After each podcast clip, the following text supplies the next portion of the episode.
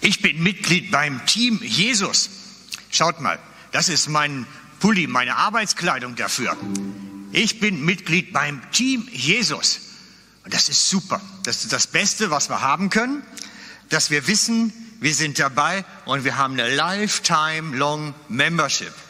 Das heißt, wir sind dabei und sind in seinen Armen sicher. Jetzt kannst du natürlich sagen, was soll das Ganze? Denn schließlich kommt an jeder Straßenecke einer und will, dass wir Mitglied werden. Jeder Supermarkt will, dass wir Mitglied werden. Die wollen natürlich alle bei der Coop, bei der Migro. Jeder, der irgendwas zu verkaufen hat, will Mitgliedschaften. Und manche sind ja auch recht sinnvoll, wenn du zum Beispiel TCS-Mitglied bist dann, und unterwegs liege bleibst, dann kann man halt jemanden anrufen. Und der sammelt dich dann irgendwie auf und kümmert sich um den liegen gebliebenen Wagen. Das ist eine gute Einrichtung, dann auch sowas. Aber ich bin beim Team Jesus dabei, weil wenn ich dann mal irgendwie mit meinem Leben liegen bleibe, habe ich auch jemanden, mit dem ich Kontakt aufnehmen kann und der mich unterwegs wieder einsammelt. Dann habe ich auch eine Adresse, an die ich mich wenden kann. Sogar unabhängig vom Nahtel, selbst wenn das kaputt geht, funktioniert das. Da kann ich nämlich übers Gebet Kontakt aufnehmen. So ist es verheißen und so erlebe ich es auch wirklich. Also da steht dann immer einer mit Rat und Tat zur Seite, wenn ich so einen Lebenscrash hinlege. Ich bin aber auch zum Beispiel Mitglied beim Raiffeisen Mitgliedschaft. Ich weiß nicht, einige andere wahrscheinlich von euch auch. Und da hat man den Vorteil, dass man vergünstigt Eintritt bekommt, so in Museen, in Ausstellungen. Man kommt überall so ein bisschen vergünstigt rein. Das ist eine coole Geschichte und manchmal lohnt es sich dann auch wirklich, wenn man irgendwo ein Konzert besuchen möchte oder so. Aber meine Jesus-Mitgliedschaft, dass ich zu ihm gehöre, kann natürlich noch mehr. Dort habe ich so eine, nennen wir es mal modern, Heaven Backstage-Karte. Ja? Ihr kapiert, was ich meine. Eine Heaven Backstage-Karte. Das heißt, ich kann wirklich sicher sein, ich habe die goldene Karte und wenn es dann soweit ist, dass ich diese Erde verlasse, komme ich in den Himmel und bin bei ihm. Darf sicher sein, das ist besser als jede Reifeisenmitgliedschaft. Das können die nicht bieten. Darum ist es wichtig zu wissen, ich gehöre zum Team Jesus. Und ich empfehle euch, das auch zu sein. Zu wissen, ich bin dabei. Ich gehöre da wirklich zu. Ich bin sicher in der Geschichte Lifelong Membership. Und wenn du ein Gebet sprichst und sagst, Herr, hier ist mein Leben, ich lade dich ein in mein Herz, dann kommt er und macht das sicher. Ein Gebet entfernt. Und du bist Goldmember bis zum Lebensende. Ich habe euch diesen ungewöhnlichen Anfang erzählt, weil ich mir gedacht habe, den kann ich auch schneiden als als evangelistischen Video verbreiten. Weil wir haben Visionstag gehabt und eine Rückmeldung war, ich fühle mich nicht sicher, über Jesus zu reden. Und ich habe mir überlegt, ich muss euch ab und zu mal so ein paar vorbildhafte Geschichten erzählen, wie man sie erzählen könnte. Es war jetzt sicherlich eine sehr kreative mit der Mitgliedschaft, mit Team Jesus, aber ich werde noch ein paar mehr bringen auch für euch, damit ihr seht, wie man auf natürliche, einfache Art über Ich gehöre zu Jesus berichten kann. Ich finde das einen ganz wichtigen Aspekt. Wir sollen sprachfähig sein, sprachfähig werden. Und es ist völlig normal, dass wenn ich das nie tue, ich unsicher bin, das dann zu machen. Das ist völlig normal. Und wir brauchen Vorbilder, wir brauchen Beispiele, damit wir selber entdecken, hey, so könnte es bei meinem Reden gehen. Aber machen wir mal weiter bei dieser Team Jesus Geschichte. Wobei der Begriff Team ist eigentlich nicht ganz korrekt, das wisst ihr auch. Denn wenn wir mit Jesus unterwegs sind, sind wir nicht in einem Team, es ist vielleicht auch dabei der Gedanke, aber eigentlich ist es eine Familie. So formuliert es Jesus. Er sagt dazu, und Matthäus 12, 49 bis 50, Und Jesus streckte die Hand aus über seine Jünger und sprach, siehe da, das sind meine Mutter, das sind meine Brüder, denn wer den Willen Gottes tut, nein, wer den Willen tut meines Vaters im Himmel, der ist mir Bruder und Schwester und Mutter. Das heißt, wir sind als Christen, als Kinder Gottes eine Familie.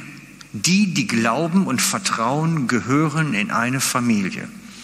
Wir sind zusammen unterwegs. Und das Interessante ist, es ist wie in einer natürlichen Familie. Wir können uns die anderen nicht aussuchen. Ihr habt alle bestimmt irgendeinen Onkel, der ein bisschen schräg drauf ist oder eine Tante, die blöd tut. Das hat jede Familie, irgendeinen so schrägen Vogel. Darum kann ich das so sagen. Und das ist auch bei unserer Familie so. Wir suchen uns nicht die Leute aus, die dabei sind, sondern sie sind durch, dadurch, dass sie anfangen zu glauben, dadurch, dass sie sich entscheiden, Christ zu sein, kommen sie dazu. Wir haben sie nicht erwählt, sondern sie haben sich dazu entschieden, mit Jesus zu laufen, also laufen sie mit uns irgendwo. Und wir müssen lernen, damit umzugehen, dass das manchmal ein bisschen harzig ist, dass das manchmal ein bisschen schwierig ist, dass man sich nicht immer versteht. Aber genau deswegen hat ja Jesus entsprechende Kultur geprägt, wie wir miteinander unterwegs sein sollen. Und diese Familie, zu der wir berufen sind, das ist ein ganz mobiler Organismus. Da ist eine ganz starke Dynamik drin. Ich habe mir das mal überlegt, wenn ich mir das anschaue in der Bibel, so Jesus mit seinen Jüngern, die waren auf der Piste, die waren selten mal irgendwo zur Ruhe. Aber auch im Alten Testament, Volk Israel, die waren auch unterwegs. Unterwegs sein heißt gläubig sein. Warum war Abraham der Vater der Gläubigen? Weil er sich aus dem Vaterland herausholen ließ weil Gott sagte, komm in ein anderes Land und er packte Sack und Pack und zog los.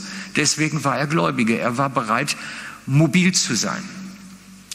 Und ich glaube, das Volk Gottes und Familie Jesu zu sein, bedeutet eine gewisse Mobilität, eine gewisse Dynamik, Bewegung. Das ist nicht Standpunkt, so hier sind wir, Betonpfosten und noch einen daneben und dann so bleibt das bis zur Ewigkeit. Nein, es bedeutet Dynamik, Bewegung. Es verändern sich Dinge, die Gesellschaft, in der wir unterwegs sind, verändert sich. Und deswegen wird die Gemeinde auch immer ein mobiler, beweglicher Organismus sein und bleiben müssen. Es macht keinen Sinn, dem Alten hinterher zu trauern. Das Alte kommt nicht mehr. Es kommt immer nur das Zukünftige. Und das gestalten wir miteinander, das Zukünftige. Und darum haben wir auch diesen Visionstag gehabt. Es ist ein ganz wichtiges Element, weil wir sagen, wir wollen auf Zukunft hin als Familie Gottes unterwegs sein, dynamisch unterwegs sein in dieser Gesellschaft, in dieser Zeit heute, wie sie tickt und agiert. Und dann setzen wir uns zusammen und fragen den Herrn, wie führst du uns darin? Was ist so deine Ausrichtung? Was ist dir wichtig, wo wir sind?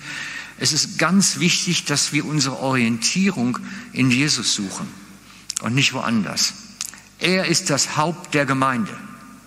Er ist das Haupt der Gemeinde, niemand sonst. Er sagt auch zum Petrus,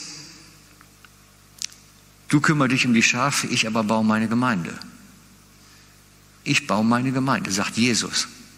Er ist derjenige, der baut. Wir dürfen das nicht verwechseln. Ich habe manchmal das Gefühl, wir tauschen die Sachen. Die Bibel sagt, Jesus baut die Gemeinde und wir sollen seine Zeugen sein. Und wir hätten es gerne umgekehrt. Wir möchten selber Gemeinde bauen und Jesus soll irgendwie dafür sorgen, dass das Zeugnis so, die Botschaft anders läuft. Aber die Ordnung ist, Jesus sagt, ich baue meine Gemeinde, ihr sollt Zeugen sein. Und wenn wir das tauschen, verwechseln, verdrehen, kommt es nicht gut. Und darum ist mir das so wichtig. Wir sind in die Welt gestellt als dynamischer Organismus, als eine Familie, die mobil ist, die beweglich ist. Und ich glaube, dass das eine ganz große Relevanz hat für unsere Zeit. Aber so in einer Familie unterwegs zu sein, in so einer Gottesgemeinschaft der Gotteskinder, ich habe mal das Titelbild so gewählt, Fluch und Segen der Gemeinschaft. Ne? Es, hat, es hat beide Seiten. Und ich weiß nicht, ob ihr das wisst, euch das bewusst ist.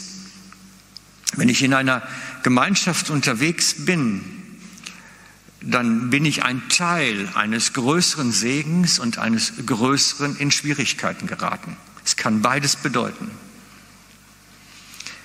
Ich nehme mal das Beispiel vom Volk Israel der, beim Auszug von Ägypten zum Beispiel. Machen wir mal erstmal Auszug von Ägypten. Alle, die die Botschaft von Mose hörten und daran glaubten, machten sich aus dem Weg aus Ägypten heraus. Ob das 100 Prozent alle waren, können wir nicht eruieren. Vielleicht gab es auch zwei, drei, die gesagt haben, das stinkt mir jetzt alles, ich bleibe lieber hier, das ist mir alles zu unsicher. Aber wahrscheinlich ist es schon fast alle, alle irgendwo so. Es gab ja auch Sklaven, die mitgegangen sind, also andere Sklaven aus anderen Nationen. Von daher war das auch eine durchmischte Gemeinschaft. Und sie hatten erkannt, der Mann führt uns aus der Sklaverei hinaus. Der hat eine Lösung für unsere Probleme. Und weil es eigentlich nicht mehr schlimmer kommen kann, vertrauen wir dem jetzt mal, weil schlimmer geht's nimmer. Also sie haben gemerkt, nachher es schon noch schlimmer kommen kann, aber äh, in dem Moment haben sie es noch nicht so abgesehen. Und ich glaube, das ist bei uns heute auch so. Wer Christ wird, wer Christ wird, verlässt sein altes Leben. Und für mich ist diese Geschichte vom, vom Volk Israel in der Wüste sinnbildlich auch für eine Jüngerschaftsgeschichte, für uns heute. Mose hat sie aus ihrem alten Leben herausgeholt und mitgenommen in ein neues Leben hinein.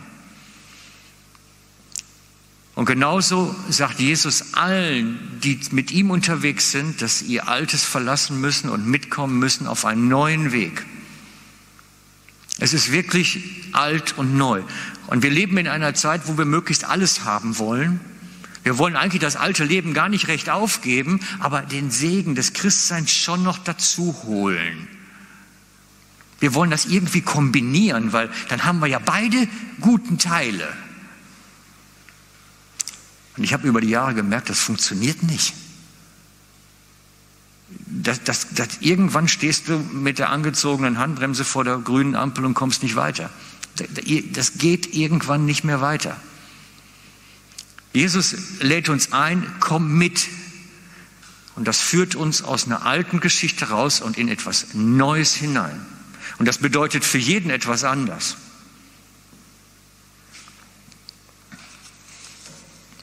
Aber wenn wir ein Lebensübergabegebet gesprochen haben, und das hoffe ich, dass wir das alle getan haben, dann sagen wir, Jesus, hier ist mein Leben.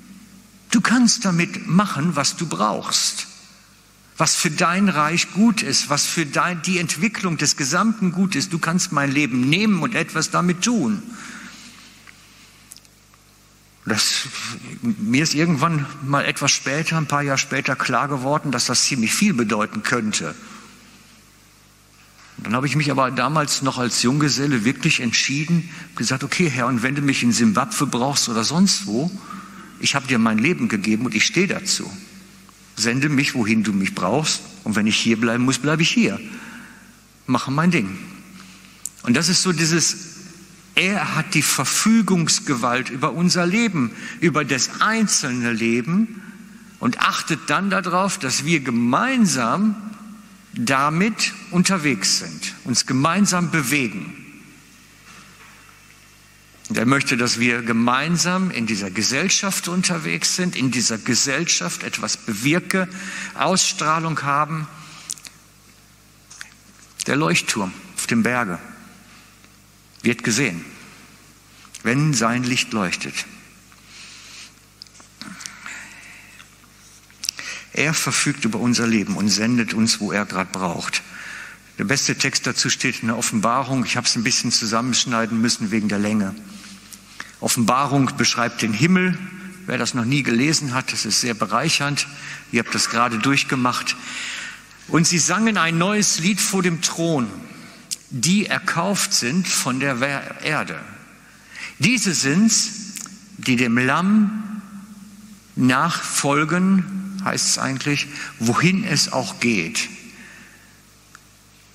Diese sind erkauft aus dem Menschen als Erstlinge für Gott und das Lamm. Und die, die da oben im Himmel gesehen werden oder die da beschrieben werden als die, die anbeten vor dem Thron Gottes, es sind die, die das Lamm schicken konnte, wo er sie brauchte. Wo er sie wirklich brauchte. Das sind die, die das wirklich leben, die nicht diesen Kompromiss so, ja, ein bisschen fromm sein ist gut und ein bisschen zur Church gehen ist auch eine ganz klasse Geschichte. Aber so mit der Welt und Job und alles, was da läuft, das will ich ja auch eigentlich nicht lasse. Das ist ja auch eine gute Geschichte. Hört hin, was Jesus mit euch vorhat. Hört genau hin. Hört genau hin, was er vorhat.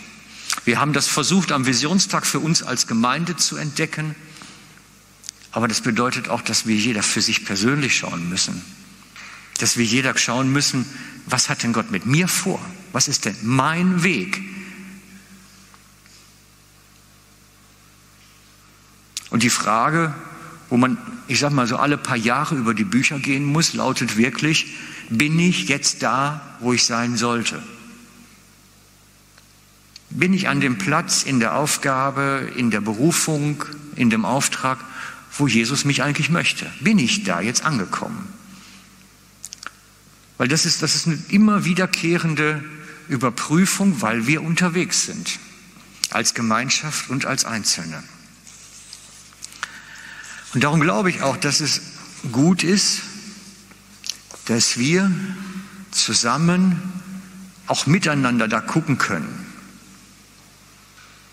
Also wir können miteinander beten, einander fragen, hey, bete mal für mich, ich bin mir gerade an der Sache nicht unsicher, fragte mal den Herrn, ob du ein Wort hast. Wir können ja miteinander da auf eine Reise gehen. Es muss ja nicht jeder für sich selber auch alles entdecken. Mir ist einfach wichtig geworden, die Autorität über unserem Leben liegt bei Jesus. Wir stehen ständig in der Versuchung, altes Leben, neues Leben zu mischen, um der Bequemlichkeit willen. Aber wir sind zusammen unterwegs, um auch immer wieder zu gucken, hey, bin ich denn da, wo ich sein sollte und, und auch gegenseitig zu ermahnen, ermutigen, helfen, Deswegen sind wir zusammen unterwegs. Deswegen sind wir doch zusammen unterwegs. Keiner allein. Es gibt diesen tollen Song, Never Walk Alone. Beim Fußball kommt er. Ich glaube, Liverpool singt den oder so, wenn ich richtig informiert bin. Eigentlich es, sollte es ein christlicher Song sein. Never walk alone. Niemals geh alleine. Jesus beruft selbst die Jünger, wenn sie einen Esel holen müssen, einen Esel zu zweit, niemals allein. Nicht, dass er das nicht gekonnt hätte, aber sie sollen zusammen unterwegs sein. Sie sollen miteinander die Herausforderungen des Lebens entdecken und bestehen und daran wachsen. Und so sind wir auch als Geschwisterschaft unterwegs, never walk alone. Wir sind wirklich unterwegs bei dieser Geschichte. Stehen wir als Gemeinde auch da, wo wir sein sollten, oder müssen wir uns auch bewegen? Das gilt ja nicht nur für uns persönlich, es gilt ja auch für uns als Church Family. Sind wir da, wo wir sein sollten? Und es ist völlig korrekt und richtig und wichtig, dass man dann mal fragt, passt das eigentlich? Passt das eigentlich? Und wir haben vieles aufgeschrieben vom Visionstag und werden das jetzt weiter bewegen und durchbeten und immer wieder Impulse auch setzen draus. Es ist nämlich wichtig, dass wir dranbleiben an dem Thema. Diese gemeinsame Ausrichtung zu schärfen. Das Volk Gottes war in der Wüste in der Leitung Gottes unterwegs. Ich weiß nicht, ob das euch so präsent ist, die Geschichte im zweiten Mose. Immer wenn das, wenn Gott war bei ihnen in der Wüste, bei Tagem als Wolke und in der Nacht als Feuersäule. Und immer wenn diese Wolke oder die Feuersäule sich irgendwie bewegte, hieß das für sie, wir müssen jetzt alles zusammenpacken und müssen weiterziehen. Gott gab die Richtung vor, direkt. Und er sagte, hey Leute, ihr habt genug rumgesessen, jetzt geht's weiter. Aufi. Die haben sich auch nicht immer gefreut, weil es ist natürlich so menschlich. Wir möchten uns einrichten, Nest bauen. Was sagen die drei Jünger auf dem Berg der Verklärung? ist so schön hier, lasst uns Hütten bauen. Das ist menschlich, das, so sind wir. Wir haben es gerade gut hier, lasst uns Hütten bauen. Und Jesus sagt, nein, wir müssen wieder runter ins Tal, da warten noch ein paar Besessene und was da alles gewesen ist dann nachher. Jesus sagt, keine Hütten bauen, runter. Und deswegen, es ist, es ist ein Moving.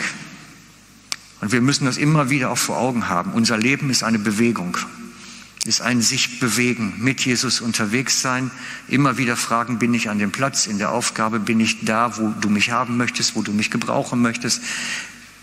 Das muss man nicht jeden Tag fragen. Auch alle paar Jahre sollte das auf der Rechnung sein, damit man den Anschluss nicht verpasst. Das Volk Gottes war jedenfalls in der direkten Leitung, bei Tag mit der Wolke und bei Nacht mit der Feuerflamme. Und das ist natürlich auch unser Wunsch, dass Gott letztlich so vor uns hergeht, wo wir auch als Gemeinde uns dann hinterher bewegen können, dass wir das erkennen können. Leider haben wir diese Feuersäule in der Nacht hier nicht oder die Wolke, wäre auch toll, aber wir müssen es anders rausfinden und wir haben den Heiligen Geist bekommen in der Neuzeit, damit wir uns von ihm leiten lassen. Und da müssen wir dran üben, dran wachsen, müssen lernen, damit umzugehen mit dieser Aufgabe. Es ist wirklich wichtig. Und ich glaube, wir sind schon gerade durch den Visionstag einen großen Schritt weitergekommen.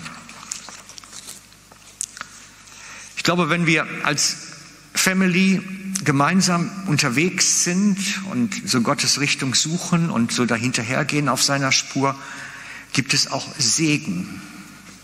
Da liegt ein Segen drauf.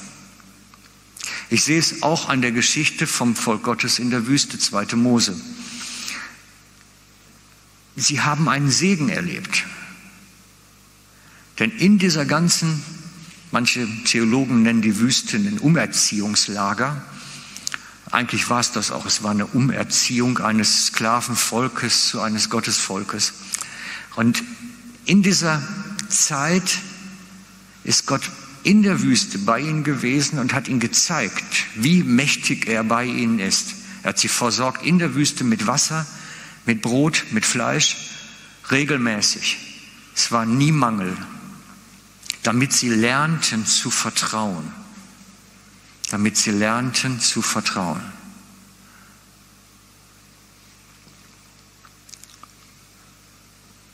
Ich glaube, dass Gottes Gegenwart sogar der größte Teil des Segens war. Es gab in dem Camp, was sie dann immer wieder aufschlugen, das Zelt der Begegnung oder die Stiftshütte auch genannt. Und diese Hütte war davon erfüllt, dass Gott da war. In den jüdischen Unterlagen liest man, dass die Hütte so dick mit, mit, mit ähm, Decken und, und Wollplanen und, und hm? Fell, genau, Felle auch. Aber gewoben war es auch, glaube ich, viel. Und, und das war so dick, dass da kein Lichtschein durchkam. Aber es war trotzdem, weil Gott da war, so hell, dass man auch kein Licht brauchte. Dass man kein Licht brauchte. Und ich glaube, dass dieses ganze Gebilde uns ein Beispiel auch gibt, wie Gott A mit seinem Volk in Bewegung ist und mit seiner Gegenwart auch dabei ist und wir einfach immer schauen müssen, wo geht er jetzt voran? Wo ist er jetzt in Bewegung? Und das ist ein permanenter Prozess. Und wenn wir so als Gemeinde unterwegs sind, heißt das nicht, dass wir ein beschauliches, ruhiges Leben führen können. Sicherlich nicht. Die erste Gemeinde hat das genauso erlebt. Die hat die Präsenz Gottes gehabt, die hatten wirklich die Segnung seiner Gegenwart. Es war wunderbar in der ersten Gemeinde in Jerusalem, aber sie hatten auch die Verhaftungen, die Verfolgungen, die, die, ja, bis hin nachher, dass sie wirklich flüchten müssen aus Jerusalem hinaus. Es war nie einfach. Es war nie einfach. Und das sagte mir letztens ein, ein Kollege, so manchmal hört man Sachen und denkt, das ist wichtig, das musst ihr merken. Er sagte, wer Apostelgeschichte 2 möchte, die Ausgießung des Heiligen Geistes und alles, was daraus entstand, muss auch Apostelgeschichte 8 akzeptieren. Die beginnende Verfolgung und die Flucht aus Jerusalem. Wer die Segnung hat, muss das andere mit auf der Rechnung haben. Ich habe noch keinen erlebt, der von Gott einen Auftrag hat, was zu tun, der sofort irgendwie so, es funktioniert alles, es flutscht nur so. Es hat oft Hindernisse, Schwierigkeiten, etwas, was man durchbeißen muss, wo man dran zu kämpfen hat. Das ist ein Teil unseres gemeinsamen christlichen Lebens. Das gehört dazu. Die Leute, die erzählen, ich bin jetzt einfach immer im Segensfloh. Vorsicht, Vorsicht. Vorsicht.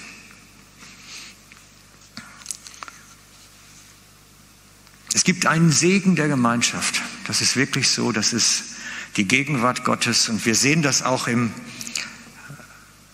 zweiten Mose. Da haben wir es 33, Vers 7 bis 11. Mose aber nahm das Zelt, schlug es draußen auf, fern von dem Lager, nannte es Stiftshütte. Und wer dem Herrn befragen wollte, musste herausgehen zur Stiftshütte vor das Lager. Und wenn Mose hinausging zum Zelt, so stand alles Volk auf und jeder trat vor seinen Zeltes Tür und sah ihm nach, bis er ins Zelt hineinging. Und wenn Mose in das Zelt hineinging, so kam die Wolkensäule hernieder und stand am Eingang des Zeltes. Und der Herr redete mit Mose. Und alles Volk sah die Wolkensäule am Eingang des Zeltes und sie standen auf und neigten sich und ein jeder in seines Zeltes Tür. Der Herr aber redete mit Mose von Angesicht zu Angesicht, wie ein Mann mit seinem Freunde redet. Dann kehrte er zum Lager zurück, aber sein Diener Josua, der Sohn Nuns, ein junger Mann, wich nicht aus dem Verzelt. Der hat entdeckt, was da für eine Salbung, für eine besondere Atmosphäre herrscht und hat da wie angefangen zu wohnen. Er hat da geschlafen, scheint's. Er wich nicht aus dem Zelt. Er blieb da. In dieser Gegenwart Gottes, in der Nähe Gottes. Und wir sind ja noch viel weiter. Gott ist ja jetzt durch seinen Geist permanent bei jedem von uns präsent und wohnt in unserem Herzen. Eine einmalige Atmosphäre, eine einmalige Situation, die wir genießen können, so wie Josua auch nicht da weg wollte. Das, was Josua gefunden hat und was ihn da kleben ließ, da in der Hütte, das wohnt in uns. Heute. Denn durch den Geist wohnt in uns etwas ganz Besonderes. Tiefer Friede, tiefe Freude, Gelassenheit, Sanftmut und vieles mehr. Und zwar unabhängig von den Lebensumständen, in denen wir sind. Es ist tief in uns verankert. Und manchmal ist es zugeschüttet und wir müssen es erst wieder freigraben. Das gibt's auch. Aber dann lade ich dich dazu ein, das zu machen. Diesen gemeinsamen Segen auch zu entdecken, der in uns ausgegossen ist, in unsere Herzen. Das ist, was ich mir wünsche für dein Leben was ich mir wünsche für dein Leben, dass das, was Gott da in uns angelegt hat, dass es wie freigegraben wird und wir entdecken dürfen, hey, da ist etwas in mir, was wirklich übernatürlich ist.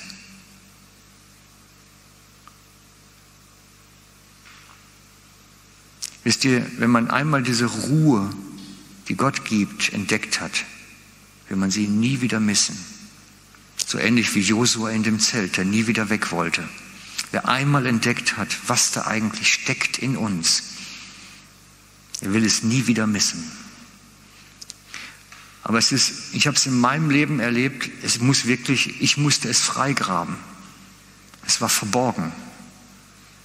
Und es hatte viel damit zu tun, dass ich falsche Lehre gehört hatte und mir angeeignet hatte. Ich hatte viel damit zu tun, dass ich falsche christliche Vorstellungen hatte. Ich musste es frei graben. Ich musste auf Entdeckungsreise in meinem Herz gehen. Herr, was ist da in mir? Was hast du da eigentlich angelegt? Und ich möchte euch Mut machen.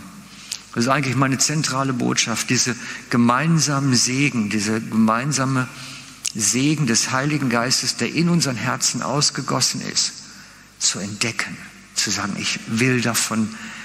Wisst ihr, ihr braucht gar nicht mehr, euch ausstrecken nach mehr. Es ist wie erstmal den ganzen Schutt wegräumen. Ich habe gemerkt bei mir, ich musste den Schutt wegräumen, der da drauf lag.